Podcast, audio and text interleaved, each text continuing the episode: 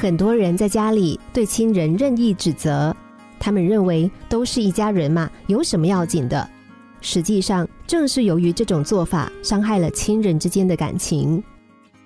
在南美洲巴贝巴部落，有一种很特别的仪式。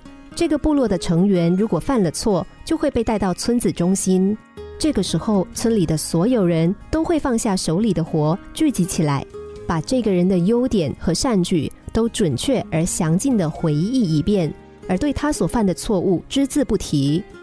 这种仪式有时能够持续几天，直到聚集的人群在这个人周围围成一个大圈，每个人不分长幼，依次对圈中的人讲话，列举这个人做过的好事，这个人所有的积极表现，包括他的好品德，把这个人的积极表现一个不落的说了一遍，仪式才宣告结束。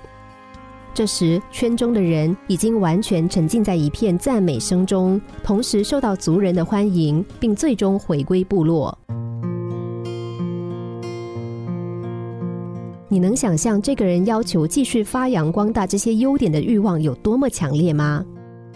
肯定和鼓励性的回应可以改变我们的生活，因为我们希望而且需要他人相信我们。有时抱怨两句是很正常的现象。然而，怨言可以通过一定的方式表达，让家人愿意倾听，而不会太抵触。比如，可以多谈谈对方做什么能够得到你的欣赏，而不是总是盯着让你反感的地方。这样，家人更有可能听你的话，考虑你的要求。如果我们能坚持这么做，并且在愿望得到满足的时候称赞对方和感谢对方，你将发现可喜的变化。因此。在婚姻生活中，应该避免过多的指责，学会彼此欣赏，这样的婚姻才能够美好。心灵小故事，星期一至五晚上九点四十分首播，十一点四十分重播。重温 Podcast，上网 U F M 一零零三 t S G。